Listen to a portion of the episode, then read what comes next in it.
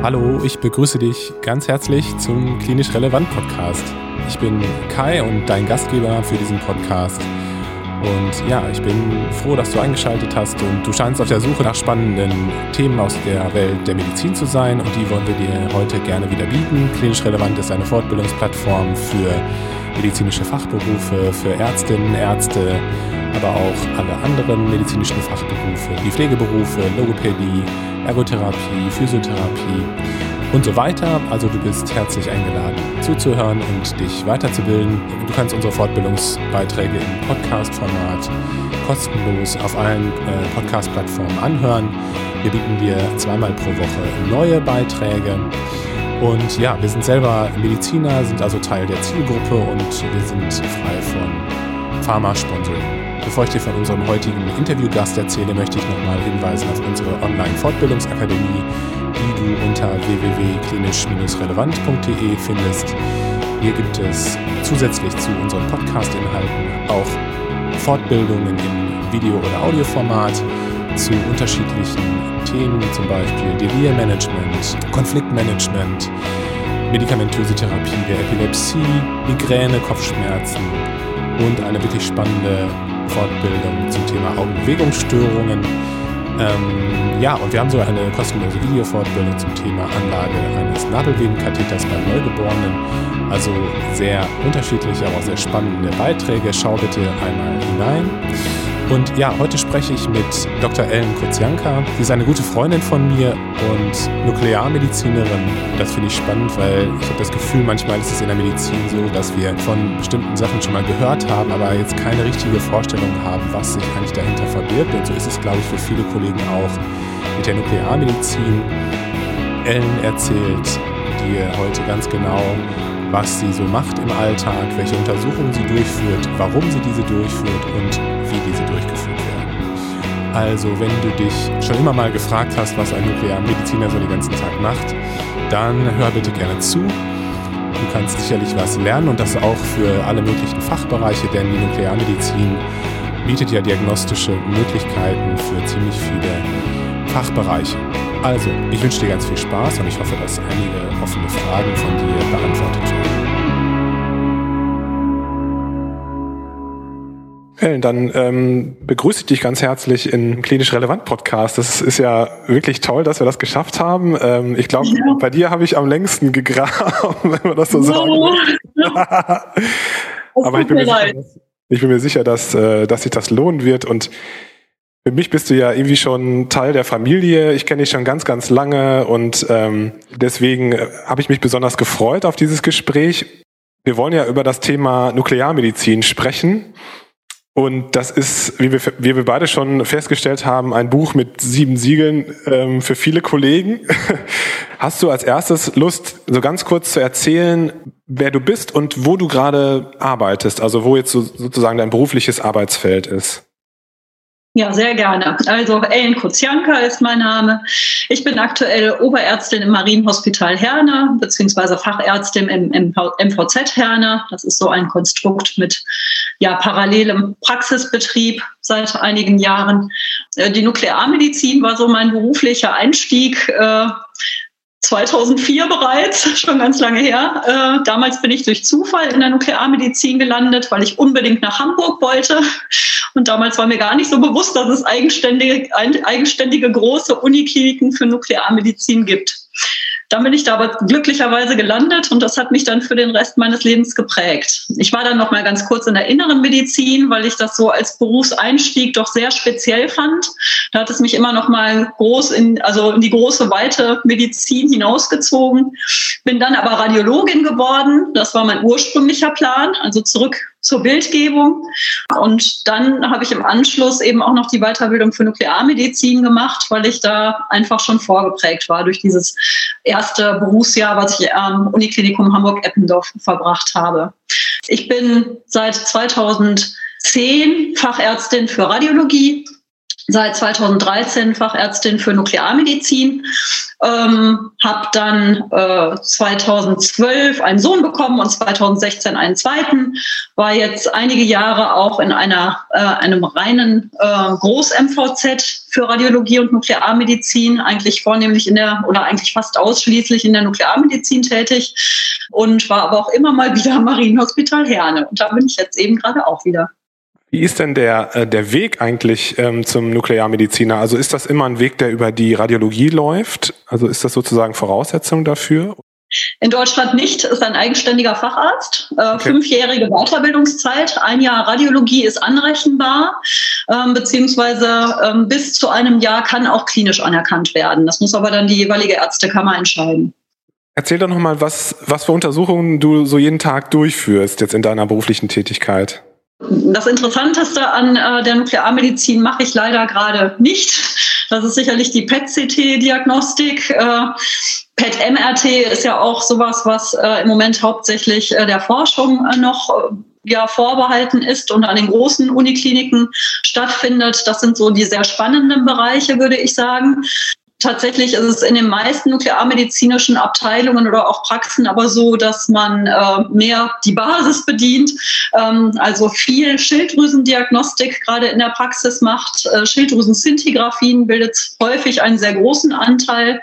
Ähm, Knochenszintigraphien sind äh, sehr häufig. Da ist ja so der Schwerpunkt Metastasensuche. Es kann aber auch zur ähm, Diagnostik von rheumatoider Arthritis beziehungsweise Differenzierung versus Arthrose gut benutzt werden werden. Ähm, okkulte Frakturen kann man damit sehr gut finden, kann auch mal ähm, wirklich äh, ganz spannend sein, finde ich. Ähm, Nierenzintigraphien machen wir viel, äh, Myokardzintigraphien äh, sind ein Schwerpunkt, gerade seit Änderung der kardiologischen Leitlinien, äh, die jetzt auch wieder fordern, ähm, die Herzkatheter sorgfältig zu indizieren. Da seitdem ist die Diagnostik wieder ein bisschen wichtiger geworden. Eine Zeit lang war es ja sicherlich so, dass sehr großzügig gleich zum Herzkatheter durchgeschickt wurde.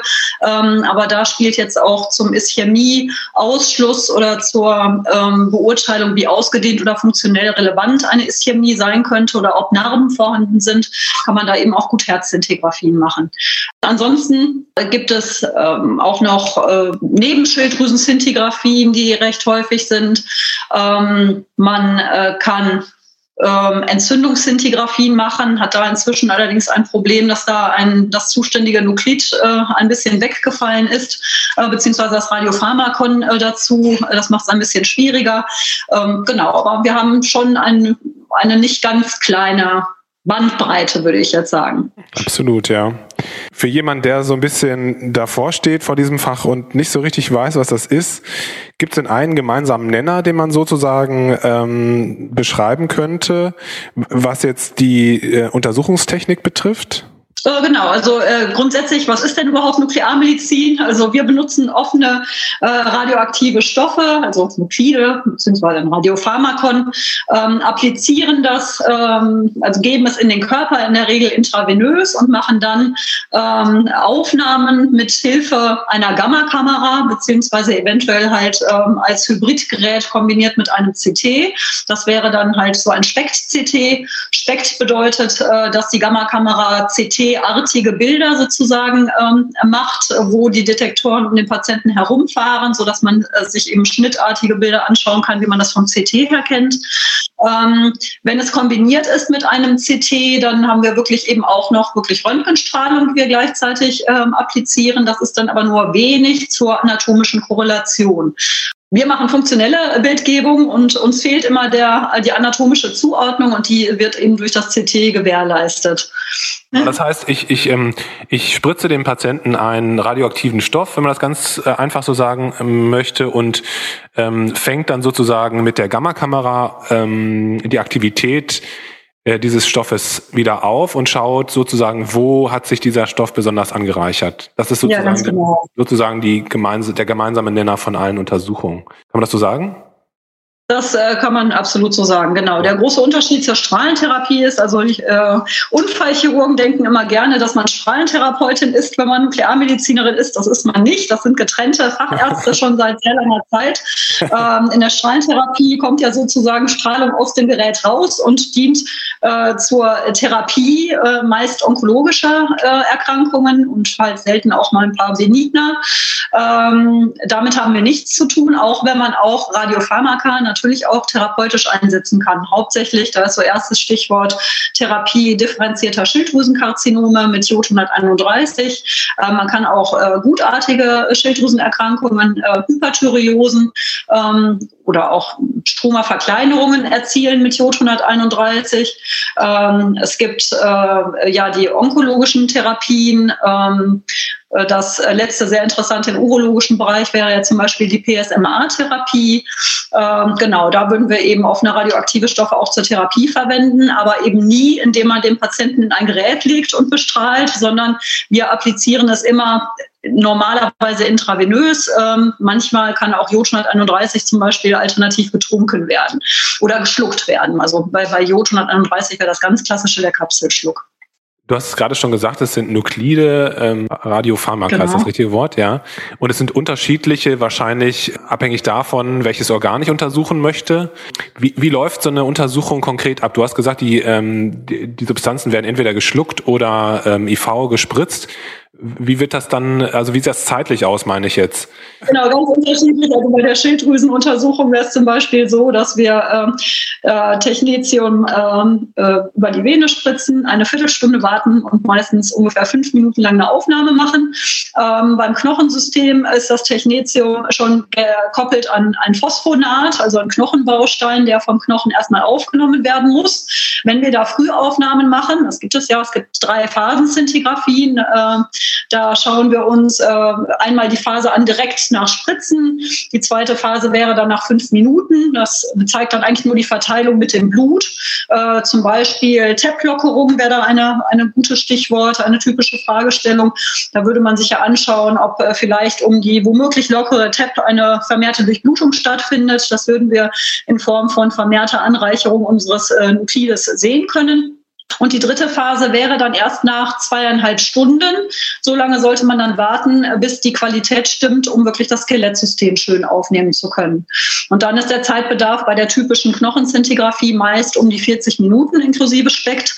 Ähm, von daher muss man den Patienten darauf vorbereiten, dass es eben nicht ähm, so ein Zeitaufwand ist wie bei einer einfachen Röntgenuntersuchung oder wie bei einem CT, wo man direkt im Gerät liegt und fix wieder raus ist, sondern man braucht da häufig schon ein bisschen Zeit. Aber es ist eben sehr unterschiedlich gefährlich. Kommt je auf die äh, speziellen Untersuchungen dann an. Wie gefährlich ist das für die Patienten? Meine ich jetzt?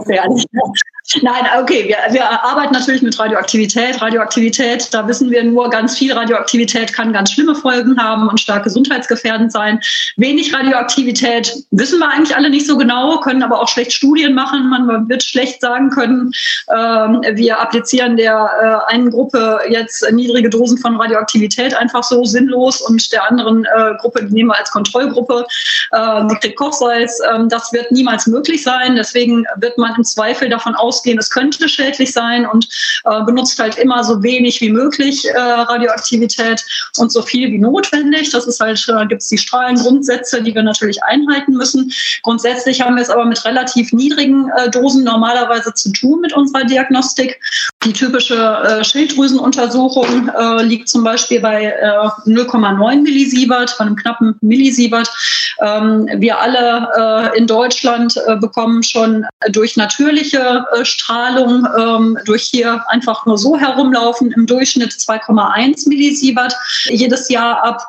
Natürlich kann man jetzt sagen, okay, das äh, ist ja so viel wie ein halbes Jahr hier einfach rumlaufen, aber mehr ist es halt auch nicht. Zum Beispiel bei einem CT ähm, kann man beim typischen Thorax-Abdomen-CT durchaus ganz schnell um die 11 Millisievert haben oder bei Traumaspiralen, die gar noch mehrphasig gefahren werden, da kann es dann schnell sogar Richtung 20 Millisievert gehen. Also da liegt man gerne über 15 bis 18 Millisievert.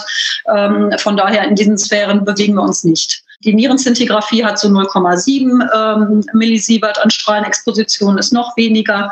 Knochenuntersuchungen, wenn sie für gutartige Fragestellungen durchgeführt werden, ähm, liegen ähm, so bei zwei Millisievert sogar nur. Bei bösartigen äh, geht man von so knapp vier aus. Also wir bewegen uns eigentlich so in relativ niedrigen Strahlenexpositionen im Vergleich äh, zur CT-Diagnostik.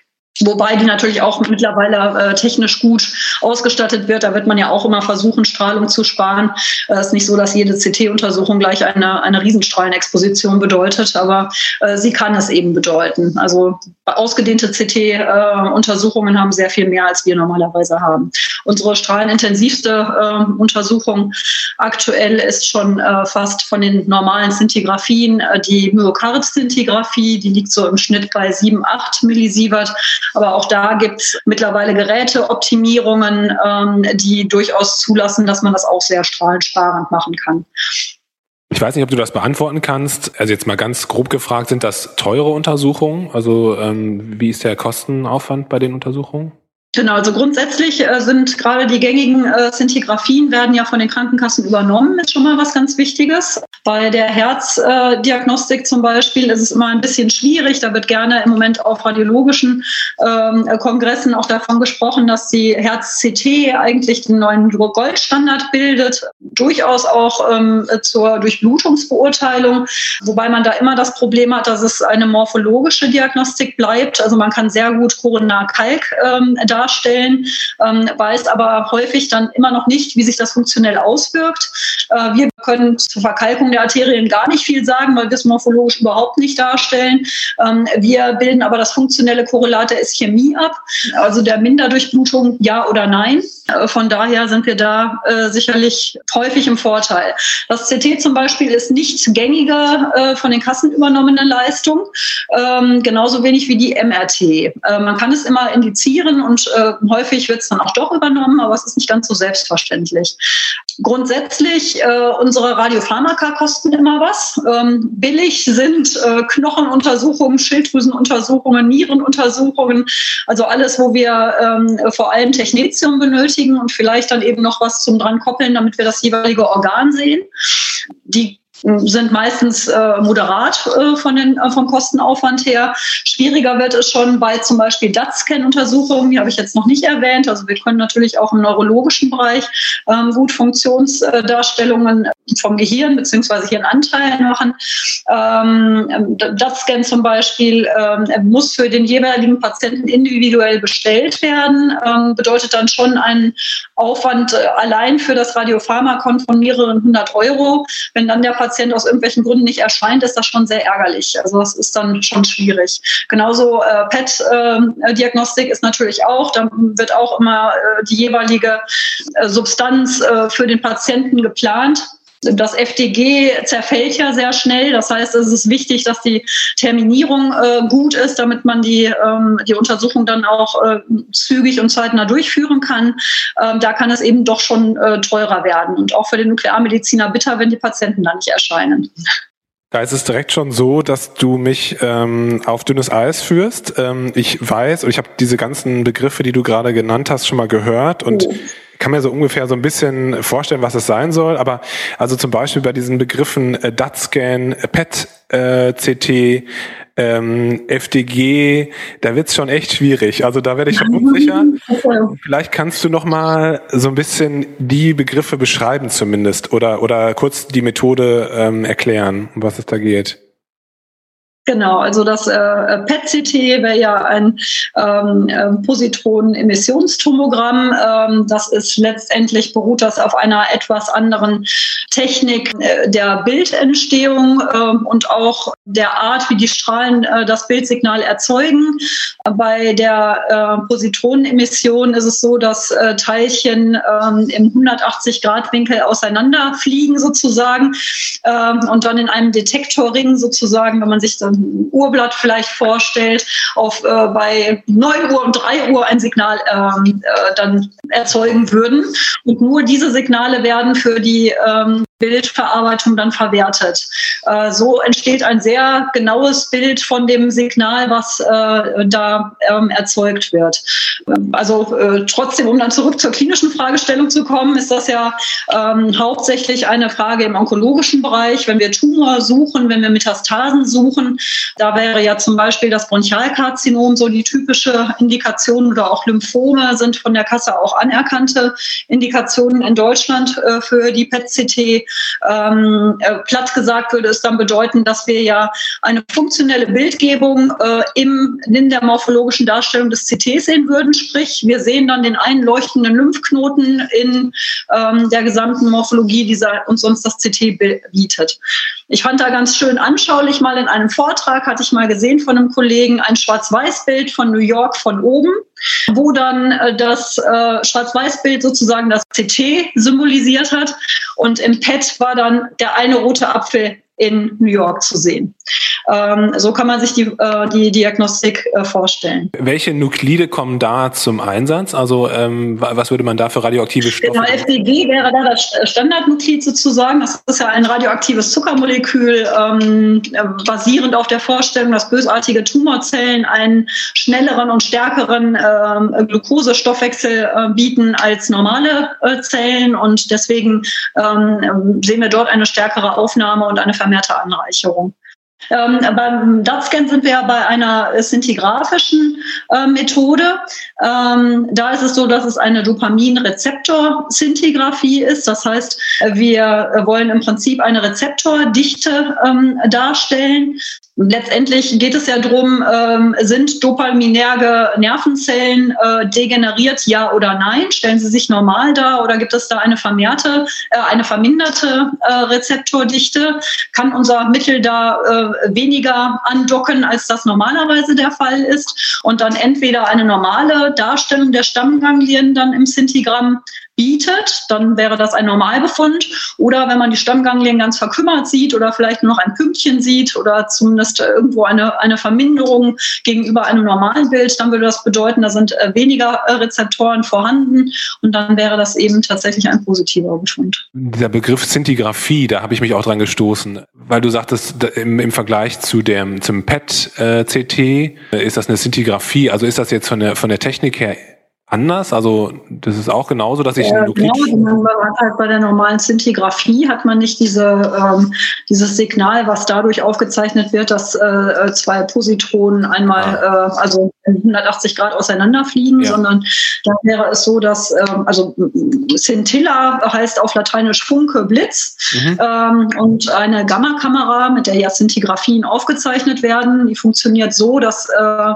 dass äh, der, der Gammastrahl aus dem Kernzerfall ähm, aus meinem Radiopharmakon ähm, auftrifft auf in der Regel ein Natriumjodid-Kristall. Ähm, und in diesem Kristall wird dann tatsächlich ein kleiner Funke ausgelöst sozusagen, ja. ähm, der dann wiederum eben ähm, in das Signal, in das Bildsignal dann umgewandelt wird. Und äh, insofern haben wir da einfach eine etwas andere Technik. Da handelt es sich eben um Gammastrahlung und nicht um eine Positronenemission. Ja, ja, ja. Ähm, okay. Das ist einfach ein Unterschied im und ähm, ist es so, dass die Gammakamera sozusagen um den Patienten herum rotiert? Nur beim Spekt. Nur beim Speck. Also wir machen in der Regel erstmal äh, planare Aufnahmen. Also bei mhm. der Schilddrüse zum Beispiel macht man auch in aller Regel nur eine planare Aufnahme, ähm, dass man den Patienten entweder gerade davor setzt oder dass er liegt und ähm, der Detektor an ihn rangefahren wird und man äh, ein Bild von ventral macht. Bei der Knochenszintigraphie machen wir das ja auch. Da lassen wir die Detektoren einmal, also haben in der Regel eine Doppelkopfkamera heutzutage, sodass gleichzeitig ein Detektor von hinten und von vorne äh, über den Patienten fährt und wir planare Aufnahmen von ventral und von dorsal kriegen. Also man sieht ja auch so ein Knochenszintigramm sieht ja meistens so aus, dass man so sich als Skelettmännchen sozusagen sieht, einmal von hinten, einmal von vorne. Dann sieht man sich zwar meistens äh, zweimal nebeneinander von äh, hinten und von vorne, einmal ein bisschen dunkler ausgespielt, einmal in normal, um auch kleine äh, Herde oder mögliche Metastasen nicht zu übersehen. Und dann wäre da aber schon das Normale, dass man meistens dann auch Spektaufnahmen macht. Zum Beispiel, wenn man irgendwo mehr Anreicherungen in einem Wirbelkörper sieht, dann kann man auf der planaren Aufnahme nicht sehr gut sagen, wo im Wirbelkörper das ist. Ähm, dann macht man, dann lässt man die Detektoren um den Patienten herum rotieren und äh, erhält dann eben diese schnittartigen äh, Bilder in, äh, in den drei Ebenen, ähm, so dass man das dann sehr gut zum Beispiel mit CTs auch abgleichen kann. Genau. Bei der Herzzintigraphie werden, in, also da ist das Grundprinzip, dass man Spektaufnahmen macht. Da stellt man die Detektoren ähm, äh, sozusagen auf Eck ähm, und lässt sie dann äh, um den Patienten herum rotieren, ähm, sodass das Herz gut aufgenommen wird und äh, ebenfalls in den drei Raumebenen sozusagen in den Schnittachsen dann dargestellt werden kann.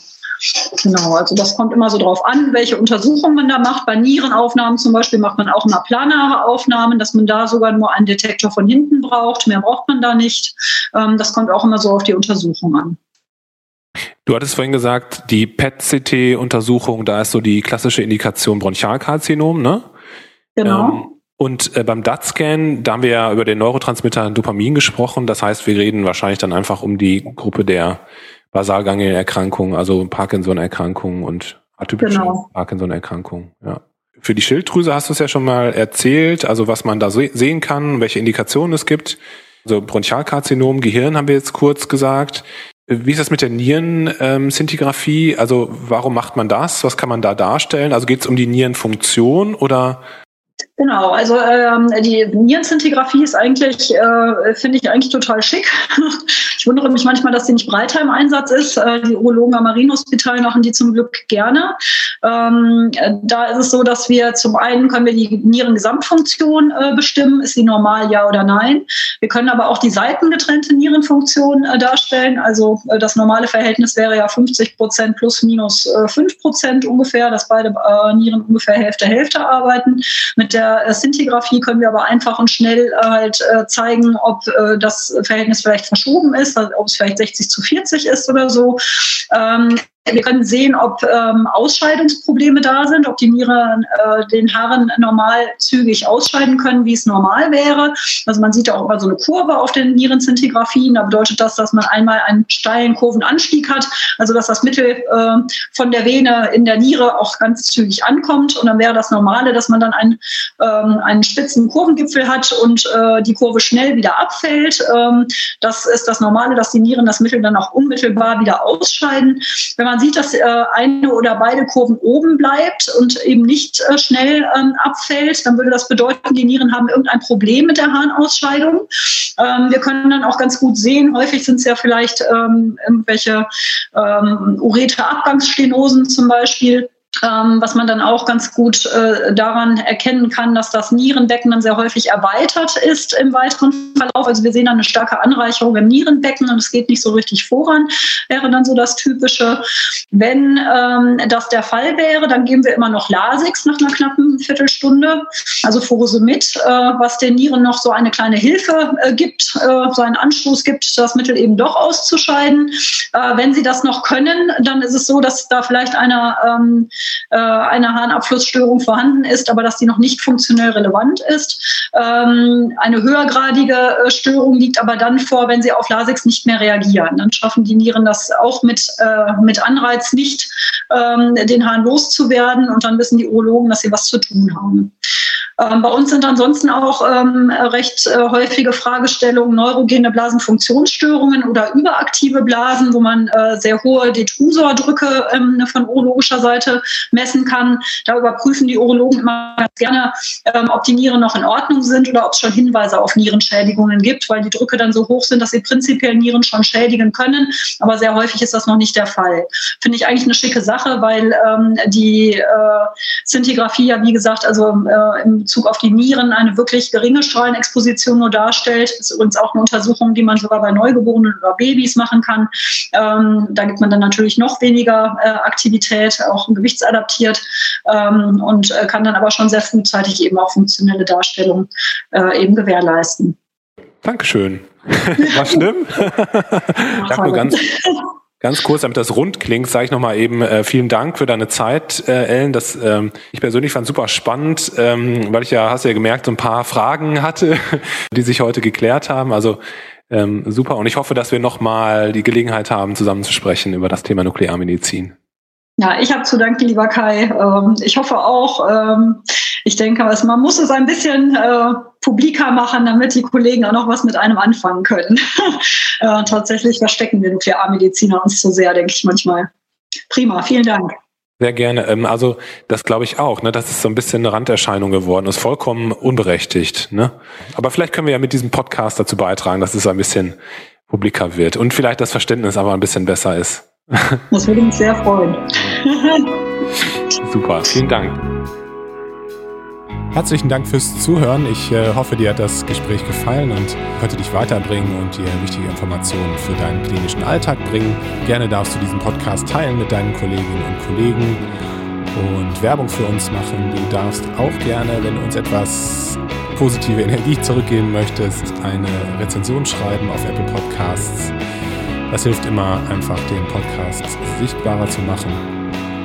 Und ja, darüber würden wir uns sehr freuen und bedanken uns auch jetzt schon dafür. Wie du wahrscheinlich weißt, sind wir auf Social Media aktiv ähm, und du darfst gerne mal auf diesen Kanälen stöbern, bei Facebook oder Instagram oder wie sie alle heißen.